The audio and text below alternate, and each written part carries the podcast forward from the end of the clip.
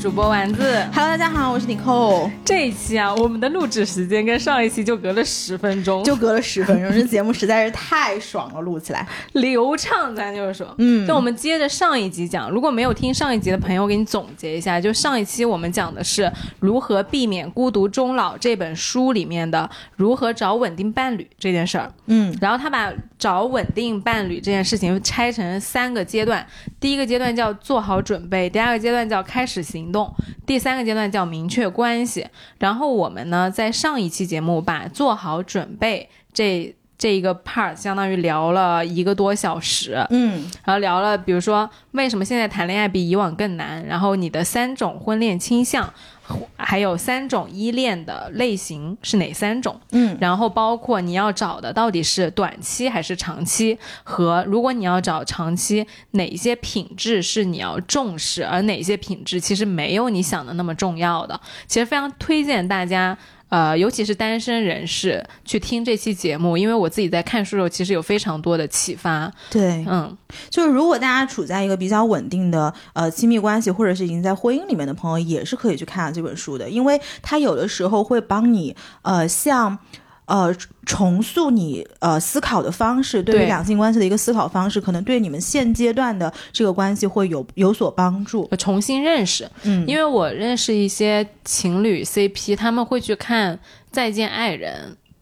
就是我其实没有看那个综艺，但我身边有好几个朋友一直在跟我讲那个综艺。就其实对于 CP 来说，我觉得虽然我自己不是啊，可能也是会很很有兴趣去讨论关于呃关系这个话题的。毕竟他们在身在其中，有更多的料可以讨论。对对对，没错而且。我就是我们俩之前就立了一个 flag，就是说来都来了，二零二四年就能不能产出更多的关于恋爱和关系的内容？是因为那天其实我跟丸子在聊，就是过去三年我们录了很多那种所谓自我探索，然后呃去找到探索世界，不是向内看就是向外看，但其实我们很少去看跟别人的关系。但是现在好像都走到了一定的阶段，是我们想要去跟别人有更多的 connections，不管对方是亲密关系也好，或者是嗯哪怕是陌生人也好，就好像现在这种所谓桥梁式的关系，正好在我们这个阶段都是对我们来说比较重要的一个东西。所以接下去可能会有好几期探索关系的这一类的节目。因为我们正处在一个其他部分比较就是自我认知这个部分聊了比较自足三年。了，对对对对，基本上已经给整的差不多七八八整明白了。对，可能你在探索关系的时候会发现，原来又有新的对于自我认知一些新的认识。但是如果不去走这一步的话，可能我们在节目里面讲出来的很多话，我自己都很难相信了。是的，所以我们才会想要去呃探索跟别人的一些呃 connections。对，那我们今天聊的内容呢，其实就是找长期稳定伴侣的第二个部分和第三个部分。第二个部分是行动，第三个部分是明确关系。关于第二个部分啊，这个因为这个作者呢，他其实是呃 Tinder 这个 app 的顾问，嗯所以他一走上来。他就讲了，有一些交友软件提供的那个信息啊，是会误导我们的。对，其实这些问题呢，就是你可以避免，你也可以接着用这些 app 让他们来为你服务，但是呢，你要就知道它的那个特点在哪其实这个点啊，我觉得真的有给到我思考，因为我原来也没有注意过这件事情。他说的是，我们大脑会关注的是可量化和比较容易去对比比的东西。较的东西，对对，而交友软件呢，展示的是一些很表面的品质，让我们以为这些品质比较重要。而就是之前有一个有一个顾问，他们说衡量你的方式决定了你是谁，而你最喜欢的那个杂志《哈佛商业评论又要出现了。哈佛商业评论》里面就讲了说。人们会根据衡量它的指标来调整他的行为，因为你不管衡量什么，都会促使人们在被衡量的时候去优化他的得分。你衡量什么，你就会得到什么。比如说你衡量的是飞机那个 VIP 的那个里程，然后就告诉客户这个里程很重要，那客户就会相应的去积累里程数，他们就会做一些很离奇的，比如说从遥远的机场预定这种长时间的航班的行动，嗯，真的是这样。我以前就是身边有这样的朋友，他就为了积里程和那个酒店的积分，他专门周末出去住酒店，然后去刷里程的。这酒店不要钱吗？为什么要出去住？就是有一些人真的就是你建立了什么样的激励标准，他就要往上靠。嗯嗯所以这个可能就是我们上一集的时候讲的，他帮我们强化了一些对我们实际上没有用的筛选条件。对，就是他会觉得很重要。比如说，我之前也会看到，就是 dating app 上啊，尤其是有些男生给我反馈，就是他们被衡量很严重的一件事情，就是有没有一米八。真的吗？真的哦，我甚至看过男生的 profile 里面写说，真的没有一米八，别看了。如果你要一米八的话，就是划掉我之类的。嗯，这个是不是就是相对于女生的一百斤？我不知道，我觉得可能更苛刻一点。哦，因为现在好像没有人要要求女生一百斤，但是真的很多人要男的一米八。真的吗？嗯，哦，这个我倒没有。这个嗯书里面啊也写，就是其实有的时候你觉得它重要，它其实没有那么重要。因为比如现在问你，就滑 dating app 的人，呃，听友，你这里也可以去对比一下你自己的行为，就是。你会在滑的时候会更在乎这个数字，就是他有没有一米八，或者是他什么名校毕业的呀，嗯或者是什么工作的。但其实如果真的两个单身男士今天站在你面前，一个一米八，一个一米七五，其实你不会刻意的去单独比较他们俩就差五五公分这样子。对，但其实 dating app 也很难。你说他不然写什么呢？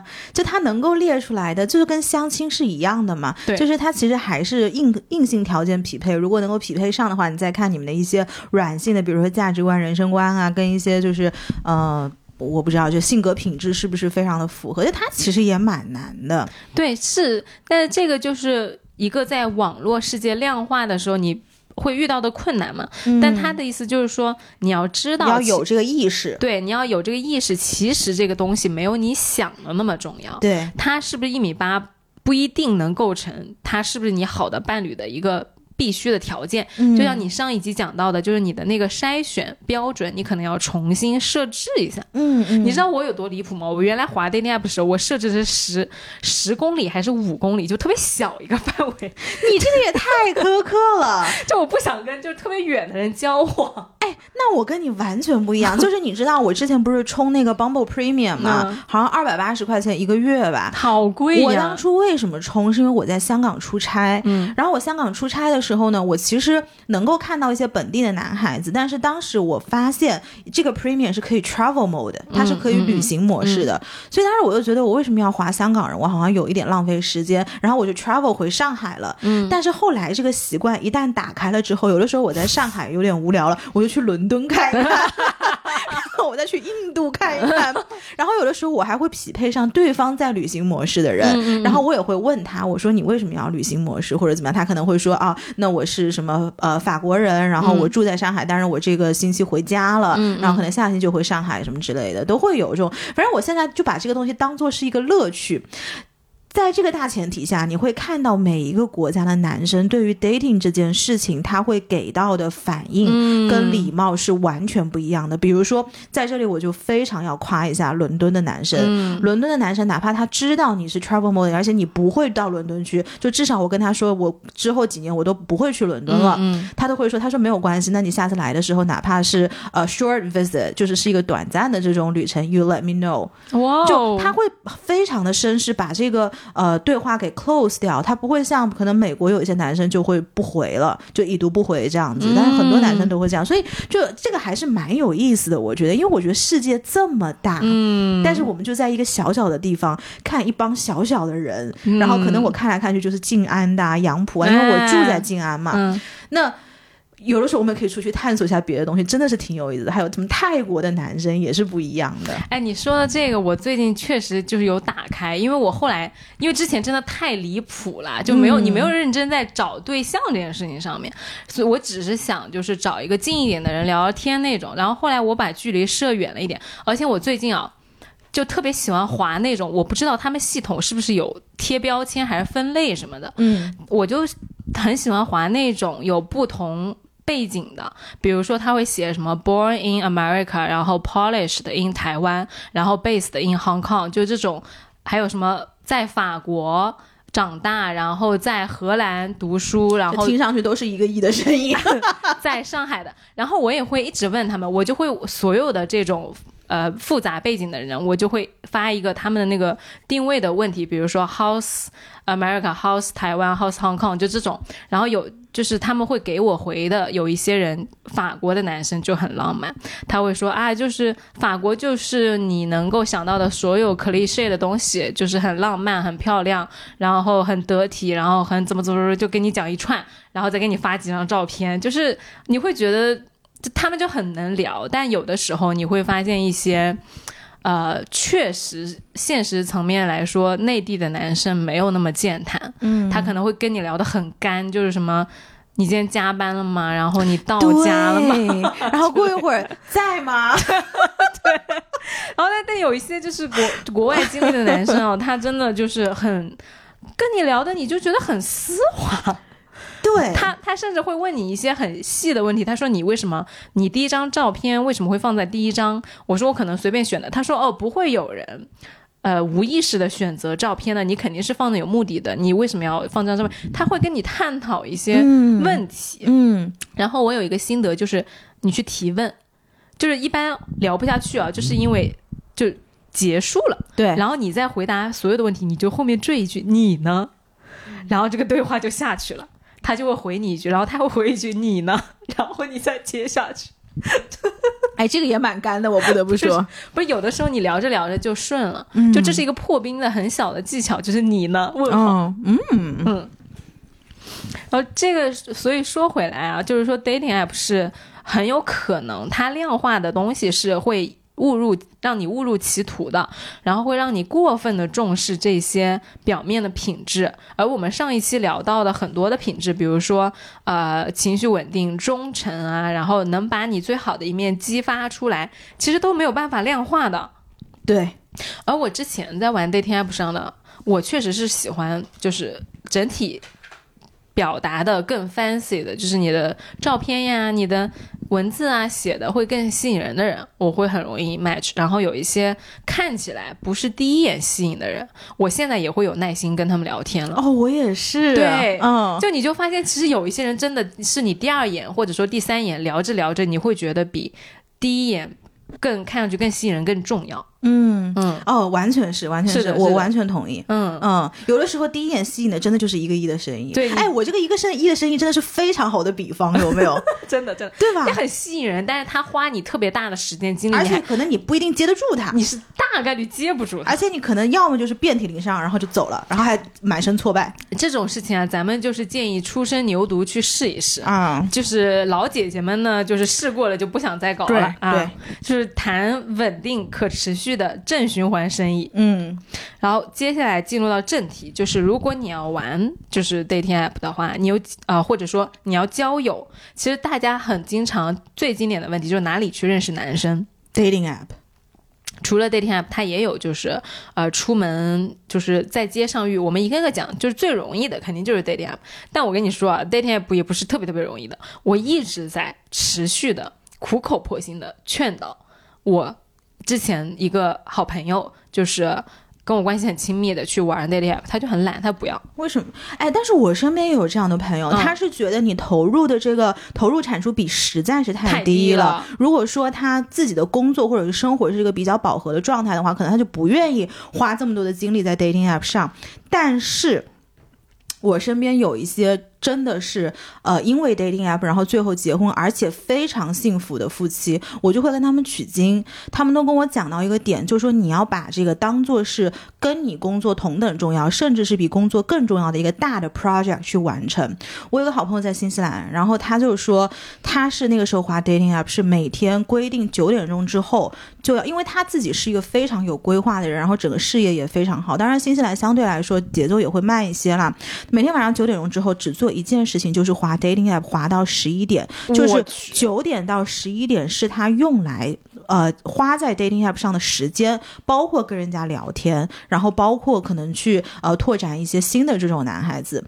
他把 dating app，因为新西兰相对来说人口是比较少的，他的 dating app，他说这些人一看到这个这个 样子，到后面他就知道这个人的 profile，心中都已经心里有数了。嗯，到后面他只有一个硬条件，他就是说他希望他的先生是一个学历比较好，并且是一个脾气比较好的人，他只有这一个硬条件。嗯然后他现在的确找到那个人，而且生活非常的幸福。嗯他有的时候也会鼓励我，他说你千万不要觉得 dating app 上是找不到这样的人，他说是找得到的，但就是你得堆这个量，就是大部分人其实是不愿意去堆这个量，跟没有这个耐心去一个一个的去搜寻。哎，Bumble 这一期不投赞助，真的是。嗯，无所谓，不用不一定是 Bumble，随便哪个 dating app 来都可以。什么探探啦、Tinder 啦，对吧？对负责人听到了这一期啊，或者说有认识负责人的，呃，帮我们听友们帮我们转一转啊，对，就是你你你如果再投，我们还可以讲，就是可太多故事了，太多了。嗯而且你刚刚讲到这个就是堆量这件事情啊，我觉得是这样子的，就如果说你真的工作特别忙，然后你没时间，是 totally fine 的。就是因为我今年也很忙，我今年累计在 dating app 上认识的人可能就三四个这样子，就是。可能只有两三个周末是花在见人上面的，就是完全 OK，因为你忙不过来，你就是有那么多事情要做。但是如果你现在是有时间，然后你也有这个意愿去做这样一件事情的话，dating app 不失为一个好的工具。对，而且啊，我今天就是还想到一个点，就是刚毕业的时候，我很喜欢用 dating app 来认识新的朋友。嗯就这种朋友，他是会转化成你之后的，真的就是不管是好朋友还是工作合作伙伴，他会打开你更多的世界的。然后我最近在聊的一些就是 dating app 上的男生呢，他其实不一定是你的，比如说约会对象或者说稳定关系，他有的时候就是一个特殊行业。比如我最近聊了一个卖豪宅的，然后跟我讲就是有一些就是见证一些传奇的陨落。然后现在的豪宅市场怎么怎么样，就是这些东西你本身就很好奇。哎，你可以请他来上节目，这我也很好奇，我觉得大家应该也很好奇。对，我就跟他说，我说我真的非常好奇卖豪宅这件事情，然后我们俩就一直在聊这件事情。就你不一定是说用 dating app 上一定要很功利说，哦，如果我没有找到对象，那我就浪费这个时间，其实也没有的。对，就是不能这么的功利，但是就是你要有一个功利的开始的心态，你目标要明确后你在流程当中不能这么功利。对，就嗯你有一个明确的目标，但同时呢，你知道其实你的收获是很多的。要以一个开放的心态来面对这个明确的目标。对，然后说 dating app 啊，它有一些，比如说挑几张好看的照片呀，然后准确的描述自己啊，然后要写的很具体啊，然后构思什么开场白之类。我自己的体验是，如果你自己不知道你自己要找什么样的人，或者说你对你自己的认知不稳定的话，你是写不好那个自我介绍的。哦，但是我觉得我在自我介绍上完全没有困难，我觉得自我介绍太难写了。啊难吗？真的吗？我我自我介绍，我觉得可能改了很多版。哦，嗯，就你一直都不满意这个自我介绍。哦，那我你看完美主义倾向，真的，我现在这个版本比较稳定一点。哦，明白，明白，明白。我我觉得对我来说写起来是还相对比较容易的，就是我有的时候会把一些基础的信息给列在上面，但是与此同时抖个机灵，嗯，嗯，因为这样是比较容易抓住别人的眼眼球的。是的，是的。然后很多人确实是因为我抖了那个机灵，他会去问我为什么会想一个这样的东西，然后我当时心想，哎，这些话我在播客里面都已经说了很多次了。哎，大家真的会因为你的一个信息，然后去延展问的。会的，而且就是我觉得这个 profile 好跟不好真的是差非常多，嗯因为我最初其实 profile 是写的很烂的，就是我很懒。然后当时就是也有一个别的朋友，他给我一个建议，就说你这个 profile 一定要好好设计一下。嗯结果回去我就自己想了一个模板，然后写好了之后，超容易 match 上。是吧？所以这个 profile 是差很多的，因为以前嗯我就觉得男生可能就看你这女生有没有眼缘，如果有眼缘的话，可能就又滑了。嗯但是完全不是，因为我自己经历了这个落差，所以我知道这个里面是差非常多的。所以要怎么写会比较容易受欢迎？我自己的信息是，首先我写的是英文，嗯因为也有人在 Bumble 上是写中文的，嗯然后也有人是写双语的，但是因为可能我一开始就。在我的概念里面，Bumble 是一个国外的这个 app，所以我就写了英文。然后我会把自己一些基础的信息列在上面，比如说我在哪个地方，我的成长的经历是什么样的，然后我的兴趣爱好是什么样的，都写的非常的呃简洁明了，就没有这么多废话。然后最后抖了一个机灵，就这样。嗯，就还是要有一点好玩的、有趣的东西。对，但是你这个东西也不能太长。我看过那种男生的 profile 是齁老长的，就我根本就看不下去，我就觉得这人太啰嗦了。哦。然后我会愿意呈现。出一个比较呃正面跟阳光跟正能量的那种状态，因为我觉得大部分人其实都是喜欢人是这样的一个状态，而不是那种有很多人很丧，就是也有男生是那种很丧很丧的。就每次我看到这种，一定是左滑哦。我那种我会有一种，我到底是做错了什么？你要给我看到这个东西？对呀，还有人会在 profile 上抱怨很多东西，这个不行的，嗯。我觉得这个完全不 OK，所以大家回去可以呃重新再审视一下自己的 profile，真的差很多。朋友们，我跟你说，亲身经历差很多。而且我有一个 tips，就是你要展现的其实是你的动态，嗯，就场景，嗯，就是其实因为女生很容易去。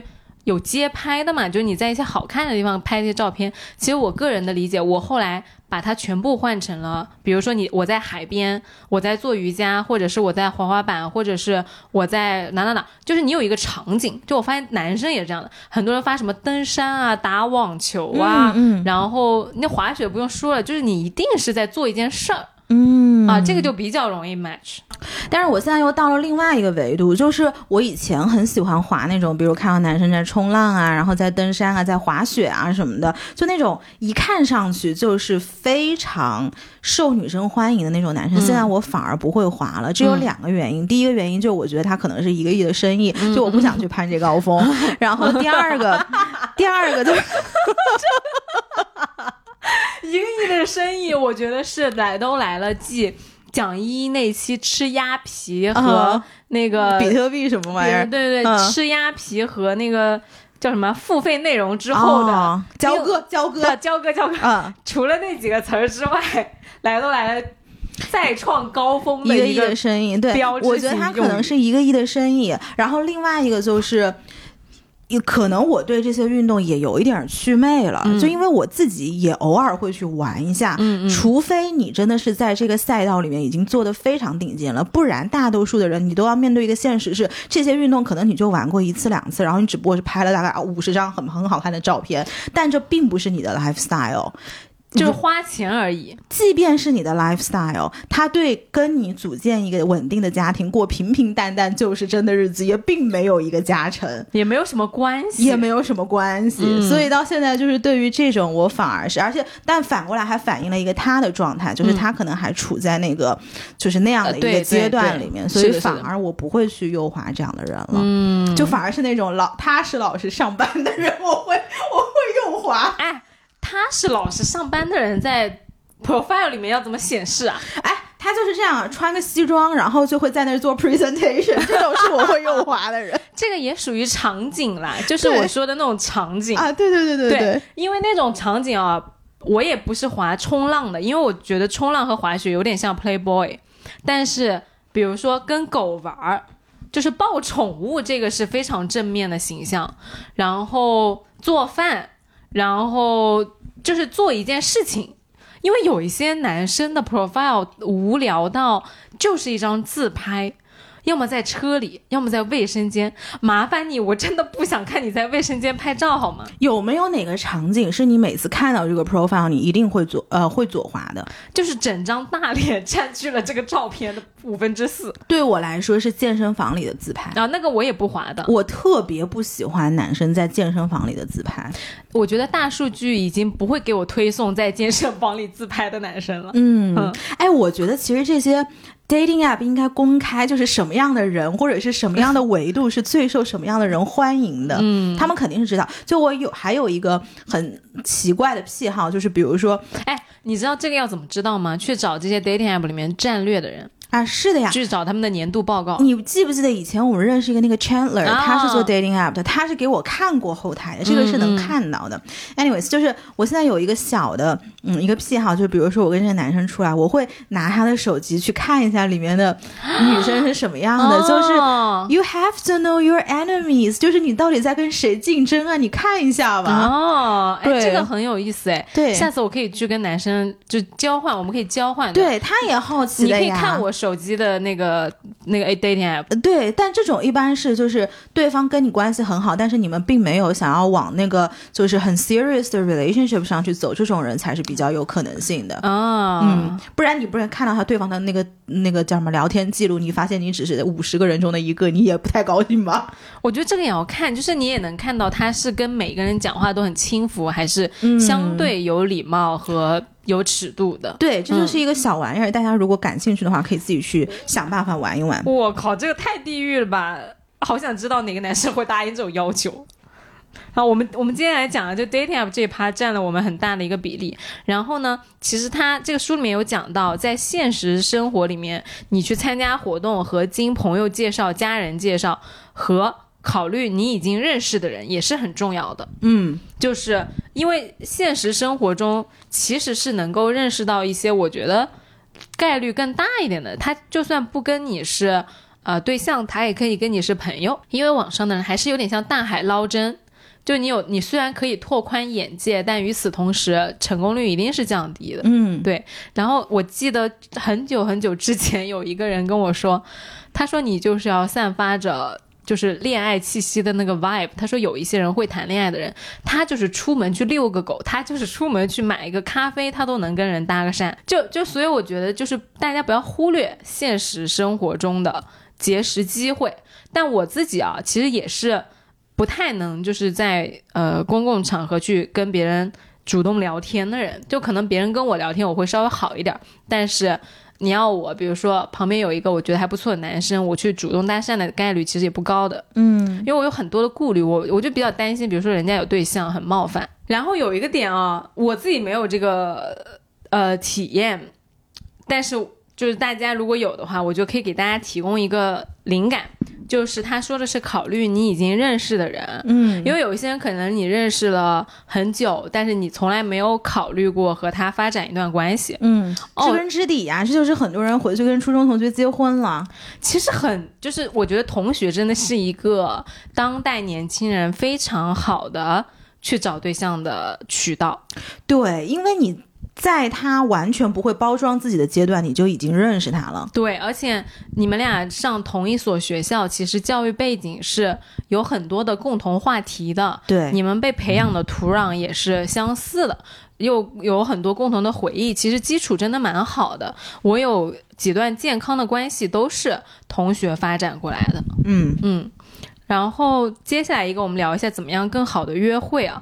它里面也有几个很有建设性的建议。第一个就是约会前有一些例行活动来改变自己的心态，就比如说你当天很忙，我最近就有取消一个呃男生跟我见面的那个约会，就是因为他那天一直加班到晚上。我不是说不愿意等他，而是我觉得他刚结束完了之后，本来就就是蓬头垢面，然后就是很焦虑、很压抑的，你那个时候跟他约会约，不出什么好东西。对对对，你自己嗯的心态，对方的心态就不会特别的 chill。我完全理解。对，然后我就跟他说，我说其实不着急，我们改一天没有关系。嗯，然后他就跟我说不好意思什么，我说没有关系，我只是觉得换一天你会放松一点。对对对，我完全可以理解。就是在前天吧，有一个男生，然后他他他当时他是问我，他问我今天忙不忙，然后我说其实这两天我是有点忙的，然后我说我今天是有一点忙的，然后他就说那要不要等你下班了，我们去 grab a drink 或者是嗯 walk your dog，、因为他以为我的狗在我家嘛，嗯。然后后来。我当时就跟他说：“我说我今天晚上其实是要飞北京了，其实我就在上海，完全没有出去，就是跟你是完全一样的考虑。嗯嗯，就我觉得没有必要吧，这么着急干嘛？嗯所以我跟他重新就是说，要不我们周日再说，嗯这样子。是的，是的，就是的。大家状态都是比较放松的，这个时候你的结果才是一个比较轻松的结果。没错，没错。对对对，他也有讲到，就是比如说你出门之前，你可以洗个澡，或者是呃做一些你喜欢的运动，然后你自己的状态就会更好。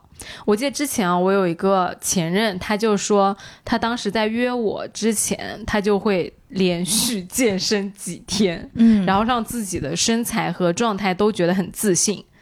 嗯，但其实对我来说，我反而不鼓励大家这样，尤嗯其是如果对方是 dating app 上认识的人，啊，因因为你的期待很高。因为你的期待很高，就是嗯你把它当做是一个非常了不起的事情。你一个事情，你一旦期待高了，就像你去排那个三个小时的队去进一个餐厅，嗯你很难达到你那样的期待，就是你嗯反而这件事情对你来说怎么都是失落。你何不就是 start easy, start small，你就无所谓。就像你正常出去一天，今天我跟我姐妹出去吃饭也是这样，嗯可能跟这个男生约会也是这样。你自我觉得所有的状态还是要放松，最后才能够你有松弛感，最后这个关系才会。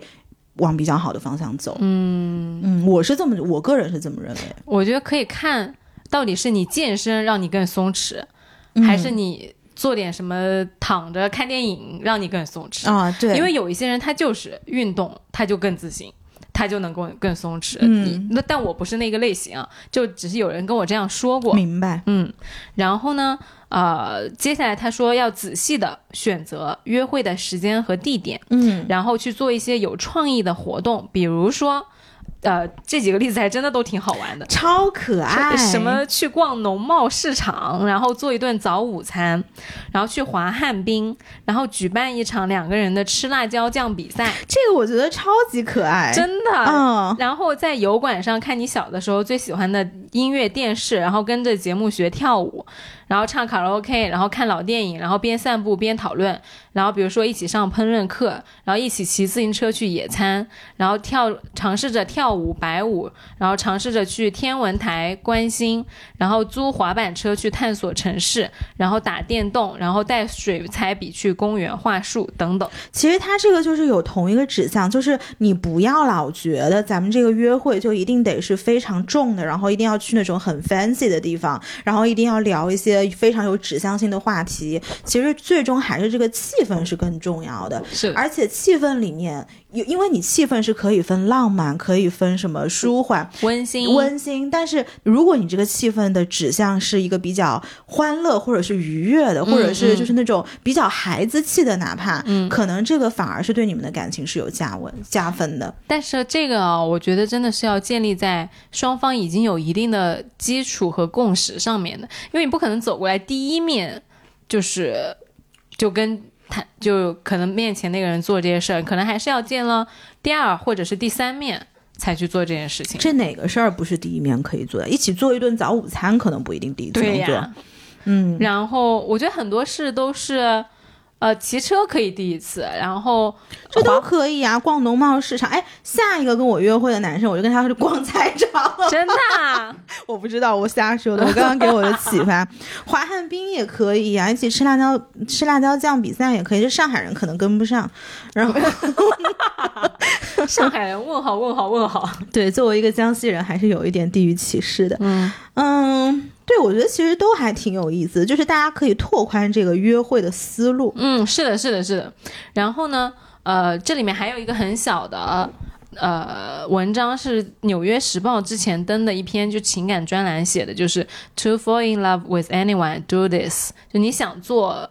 呃，爱上任你这么做，爱上任何人都可以。嗯你可以去搜一下这篇文章，就是它有哦很多个问题，比如说它那里面有个问题是，我看 Bumble 的那个问题设置其实就是参考这个的。哦，是吗？就是如果你在这个世界上挑一个人共进晚餐，你会挑谁？这种问题就挺有启发性的，嗯双方就会加深了解，也是可以做的一个互动。嗯然后接下来呢，他有一些小点，就是约会的时候让对方看到你的努力，比如说让对方知道，其实你为了他是从跨区了的，比如说你从浦东到了静安这种，你可以秀你的尊重，就说呃找一个离你近一点的地方啊之类的，表达你的贴心吧。然后呢，呃。一起玩儿，然后表达对别人感兴趣，而不是只顾展示自己的兴趣。哦，这个非常重要。对，这个我觉得就是扣了刚刚我们说的，就是那个你呢？对，你要会问问题，你要真心对别人好奇。哎，但反而我是那种在初次见面的时候很少讲我自己的事情的人。嗯，我也是。第一个，可能我呃，大家虽然看我们录了这么多集播客，但或或者是我。对于一些人好像看上去很 social，其实 deep down 我觉得我是一个很 private 的人。嗯嗯嗯嗯，是的。然后，所以我不太会跟别人一上来就是讲很多自己的很深的一些东西，是的，是的。但是我会去听对方讲，是的，而且我会真心的好奇听对方讲。我也是，我也是，对吧？因为这个其实才是你约会的一个。一个乐趣所在，就是了解别人，了解别人。对，但是与此同时，就是对方也会问我很多问题。是的，有的时候他们会，呃，比如说问我的职业啊，问我的公司啊，或者是背景啊，我就有一些答，有一些说，我会跟他说下次再告诉你。嗯嗯嗯，对，就这样子的话，你就会给他留一个钩子，就是你们俩是要见下一面的啊。然后他就会，你有保持一点点神秘感。其实有的时候弟弟他就会容易想要。一次知道所有的东西，对他就会很急。然后有一些比经验比较老道的，他就是点到即止，他就知道了。嗯，然后还有一些更老道的，就是他什么都不想知道，他就想知道他要知道的那一一两个问题。男人啊，也是分三六九等的。你在这期节目暴露了太多信息。笑死了。然后有一个点啊，我觉得很重要，就是不要玩手机。哦，是的，这个真的，当代人约会最大的尊重，嗯，不看手机。然后或者是你看的时候跟对方说说一句啊，我先回一个信息之类的。哦，对对对，很多男生其实这一点做的是蛮好的，我觉得，尤其是像 Bumble 上的这种男生，很多这一点我必须要夸一夸。是的，是的，嗯，我觉得这个是很好的体验。然后我之前。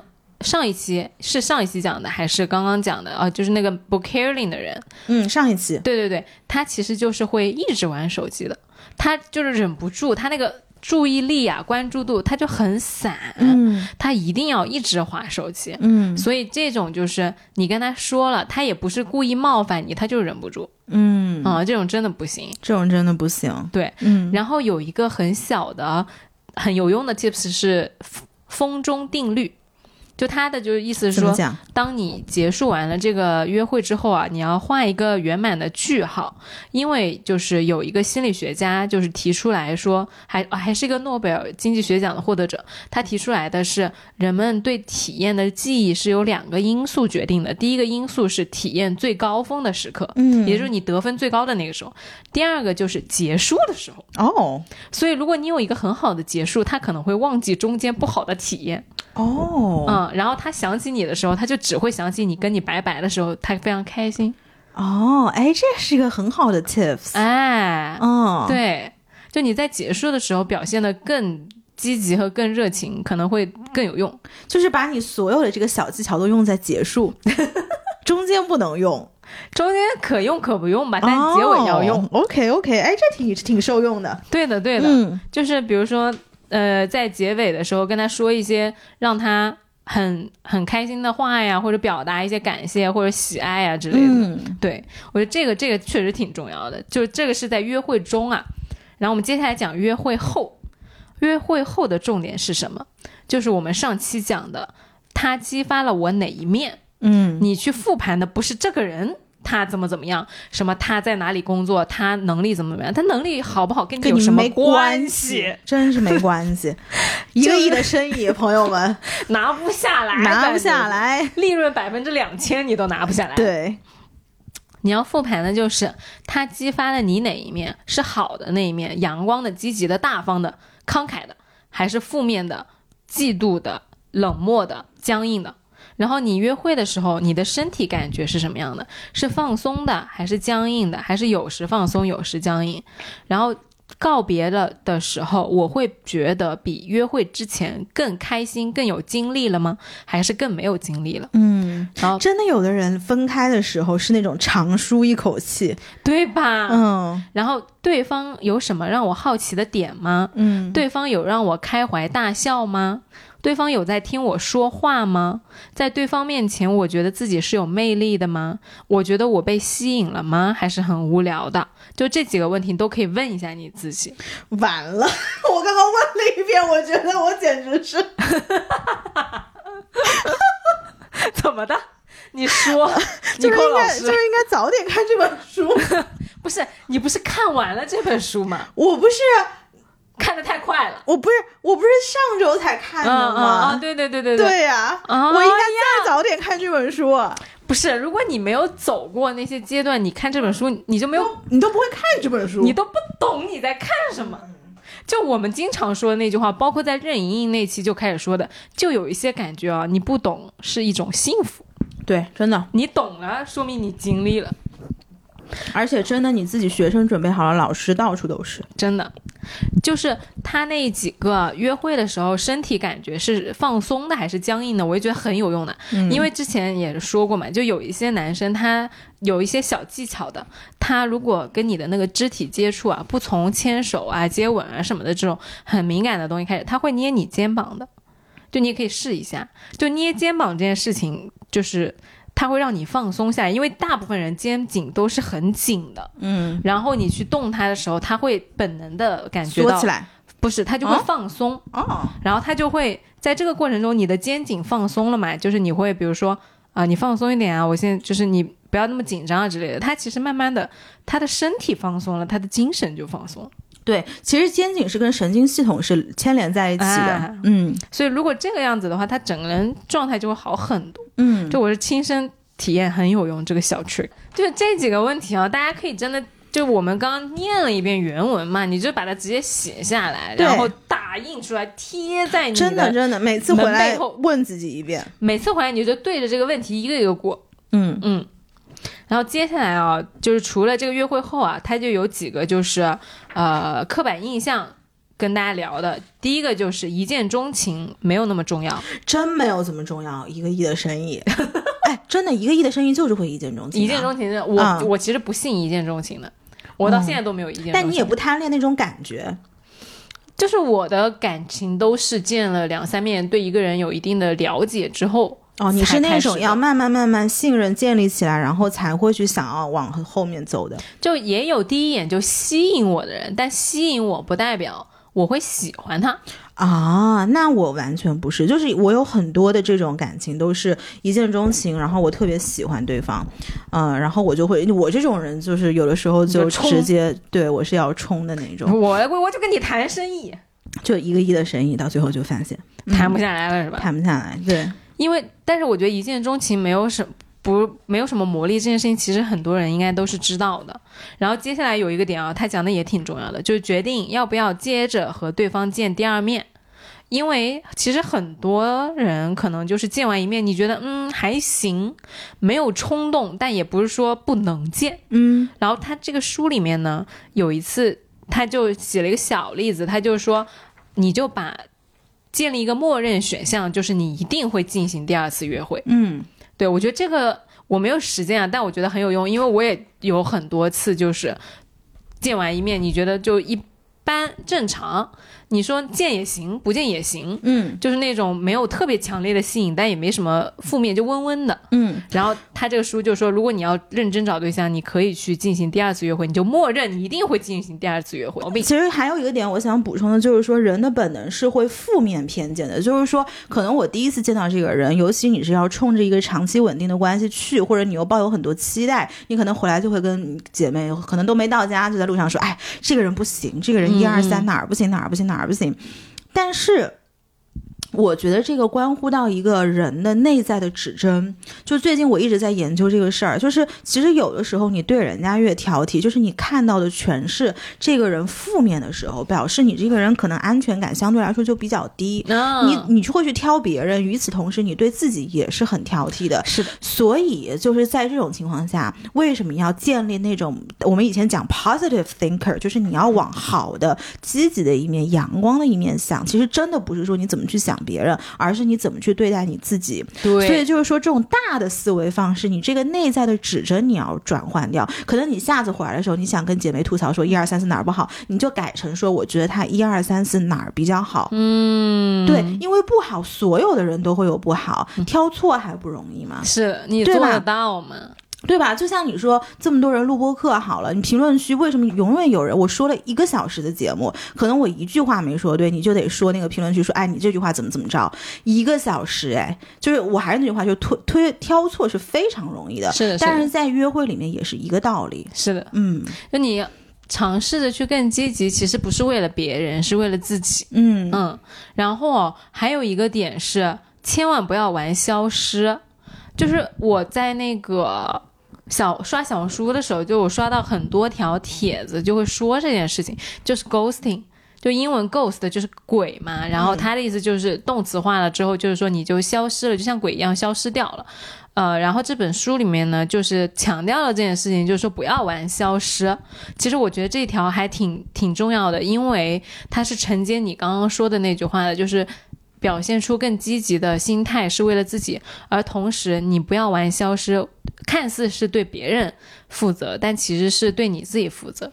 对，因为他那个调查就显示，去所有去调查玩消失的人，他其实对自己的认知和评价是会更低的。嗯，而且不稳定。对，然后呢，你当你玩消失的时候，你以为你走了一条更轻松的路，其实你们就是他们是错的。因为如果选择了是善良、真诚、坦率的，我们也会听到正面的回应。但是如果你选择了回避和呃负面的方式的话，其实你首先对自己的感觉就不好。对，然后你可能会收到的感就是反馈也是不好的。对，是的，其实这某种程度就是一种逃避嘛。对的，你每一次逃避的时候，其实，在你的身体里面都会有一个潜意识的烙印，然后如果堆积起来的话，久而久之，你对你这个自己的这个认知是低的。这就是为什么我们就说你要勇敢，你要去呃追寻这种正反馈，因为你每一次的小的面对，给你正反馈之后，最后会变成一个正向循环。其实它这个都是呃一个事情的正反两面，真的是。然后我记得之前有一次，我有给一个。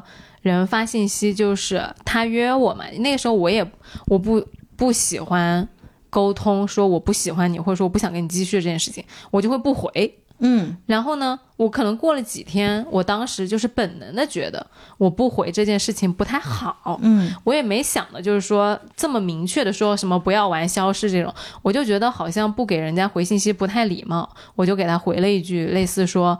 呃，我觉得我最近的就是重心不在这件事情上面，我想要有其他事情，所以呃，接下来可能我们这段关系我就不想再继续发展了之类的。嗯嗯。然后那个人呢，他其实也当时也没有给我回信息，但我肯定也表达感谢嘛。他可能也过了几天给我回信息，他就说。呃，类似原话我忘了，但也是就是说，其实刚开始他收到这个信息不是很开心的，但是他缓了一下，他也很感谢我给他这样一个回应，嗯，然后巴拉巴拉就也结束了。就是我觉得还是挺体面的画了一个句号。对对对，就是还是要有一个结束，有个交代的。对，这其实是成年人的一个负责任的态度。对，就大家都不是小孩儿，这事儿。谁喜欢谁，谁不喜欢谁，其实谁都可以离开谁。就你也别把自己想的这么重要，对，也没有什么好逃避的。就还是要更加的，我真的是负责任一点吧。对，做一个负责任的人，本质上就是对自己负责。对，因为你不要想呢，你好像利就是讨到了别人的什么好处，其实不会的，所有的东西都会回到自己身上的。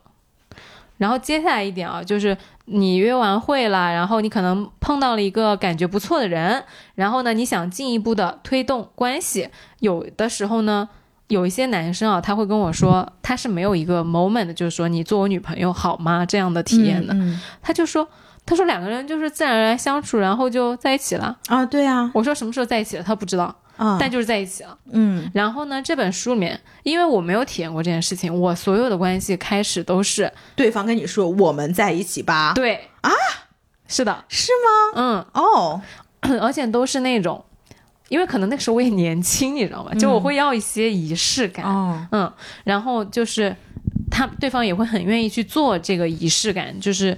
不是说多盛大，而是会有一些好玩的东西在里面。哦，对，但这个我也喜欢，对吗？嗯，就他，比如说他出差啊，然后回来之后，可能有个三五天没见我，他就会给我带一些很小的小玩意儿，然后说这个是我在什么什么时候呃看到的时候想起了你，然后我就买了。然后这个是我在什么什么，然后所有的东西加起来，他说那我们在小嘛，就是他会有一些这种小小的浪漫在里面，但他还是有一个小小的仪式的。哦，讲到这个，你你启发我了一个送礼的。一个小 trick 吧，嗯，这个是之前我某一个前男友他会做的一件事情，他叫这个东西叫做呃 care package 啊，就是有的时候我们如果出去旅行啊，或者是到一个地方，可能你会买伴手礼，嗯，然后这个伴手礼呢，稍微就是不这么用心的男生，可能就到机场买瓶香水啊，然后稍微有钱点的买个什么老妹儿套装啊之类的，但是呃，有我很喜欢收到这个 care package，这个 care cap care package 就是他在一路的时候一些很便宜很便宜的东西。嗯。我甚至以前收到过什么，就是呃一个很小的呃包装里面装了三支水彩笔，这三支水彩笔是一个红色、一个绿色、一个紫色的放，就这个东西加韩国买的，他当时是去韩国出差，然后。我当时在想说，我说为什么会有这个东西？我当时大大大三吧，大四吧。我说我也二十岁的人了，为什么要送我这个？我当时没有注意，结果我后来发现那个水彩笔上面写的是 December，、是我生日的那个月份。他跟我讲了，我才知道。然后里面还会有一些就是什么，呃，梨花大学门口买的那种很小的东西，就是一路上这些东西你都不知道他从哪儿摸出来的，每一个价值都很低。但是他把这个包装好放到你面前的时候，给他取个名字说这个是我送给你送的 care package 的时候，我印象就非常的深刻。然后他还给我一套说辞，他就说，因为我觉得现在呃现在的女孩啊，她什么也不缺，然后我也不知道我买什么东西能够买到你的心里去，但是这种 care package 反而是我知道会抓住你的心，也不会有人送你的东西。他说这个独特性是我给你的，我的用心，哎呦，抄作业直接抄嘞！直接抄吧大家。哎，这个你就像什么，像那种圣诞礼盒，你知道吗？对，直接抄吧。七零八碎凑一点，然后就是一个 Merry Christmas。对呀、嗯但是他关键是他还会很会讲，你知道吗？然后一讲到这种，还有这种上面那种小贴心的什么 December，然后我一看，我觉得 Oh my God，我不会再觉得它是三支水彩笔了，我觉得它是我生日月的一个了不起的东西。哎，你之前还说我什么喜欢油腻的绅士，你看你这个跟我当时的前任如出一辙，好吗？是吗？啊，一样一样的呀。哦，是吗？啊，就是买买几个就是很奇怪的东西，然后凑在一起跟你讲一个奇怪的故事。哦，好吧。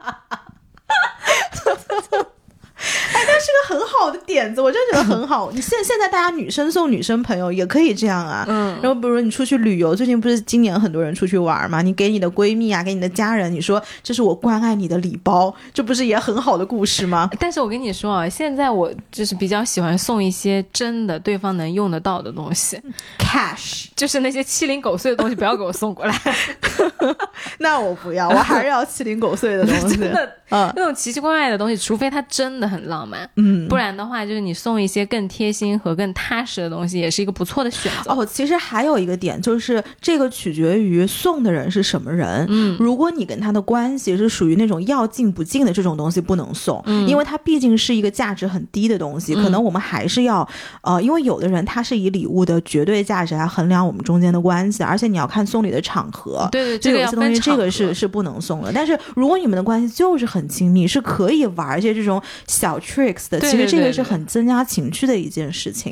对对对，真的嗯是、看这个就是一个进阶 play，我觉得进阶 play，这个真的就是脑嗨。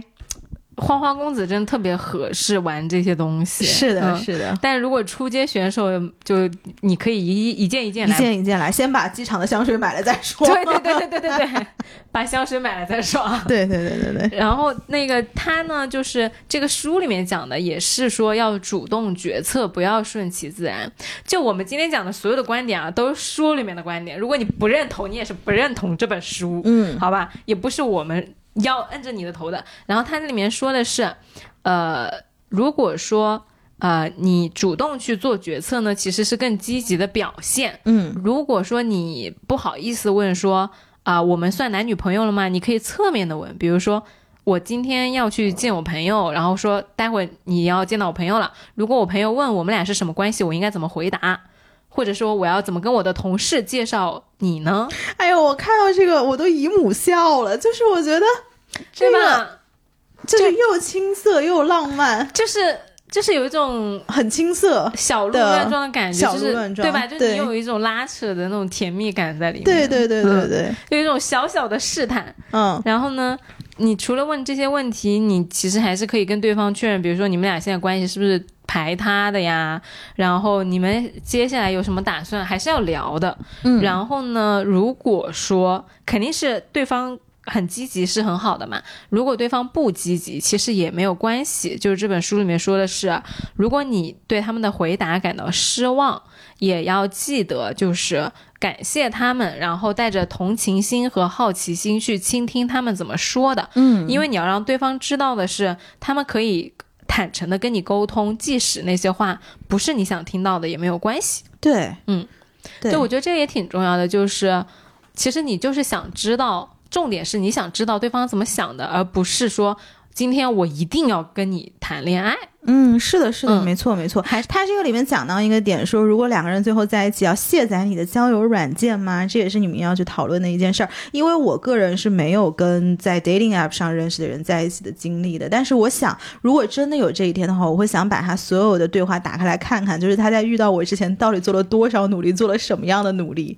这个还是挺刺激的，我觉得非常刺激嗯对对对对，因为其实大部分我遇到的在 dating app 上后来走到终点的人，之前都是有一个超级堆量的过程，可能几百个都有的。嗯，但是也有那种很顺利的，如果很顺利，可能就是两个、三个，然后就直接就结婚了，也有这种。嗯，我也没有跟 dating app 上就纯 dating app 上的人嗯，谈过正式的男女稳定关系，没有。什么叫纯 dating app？dating app 上还有不纯，还有什么？就是你 date 了一半，发现在 dating app 上又重新给人家划上了吗？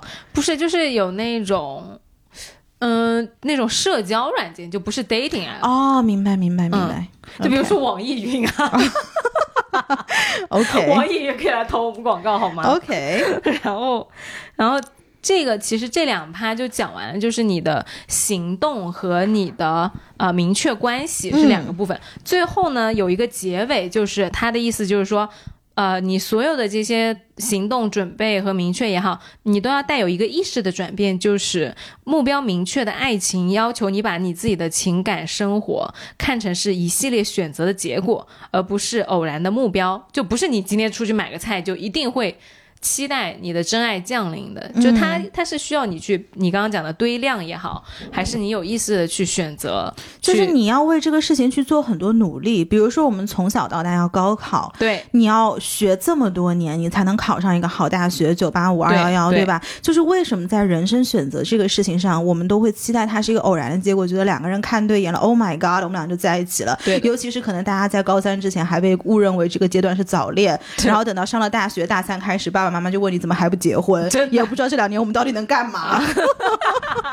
所以这可能就是一个堆量的，然后需要去反复练习，需要去习练跟纠正的一个过程。是的，是的，是的，嗯尤其是我很建议男生去练习一些约会的小礼礼貌技巧啊、礼仪啊之类的，就还是很能够，我觉得很能够提升个人的自信也好，还是礼态度也好，就蛮蛮正向的一件事情的。嗯嗯嗯，是的，然后呢，他这面书里面说，美好的亲密关系是营造出来的，而不是碰结果碰来的。一段持久的亲密关系，它不会凭空出现，它是一系列正确结果的选择，包括我们今天和上一集聊到的，呃，什么时候找对象，和谁约会，如何摆脱错误的人，如何建立呃和正确人的关系等等。嗯，然后呢，我觉得这句话特别好，就是我当时在看书的时候还做了一个标签，就是一旦你选择了终身伴侣，你也不可避免的选择了一系列对你而言无法解决的问题。对，嗯、就是我最近其实有一个比较明确的。呃，意识上的一个转变吧，就可能第一个点就是，如果你哪怕对方这个人，你对你们的关系是有疑虑的，但是也先试着解决问题，嗯然后坦诚的表达感受，这可能是我给对方展示我我为我们的共同的关系来做的一个努力。然后第二个就是，呃，不执着，同时也不轻易的放弃一段关系。嗯，嗯。因为我以前会有一种上一期讲到的那种完美模式，嗯，就你觉得好像哦，跟一个人在一起出现了一些问题，你就觉得哎别在一起了。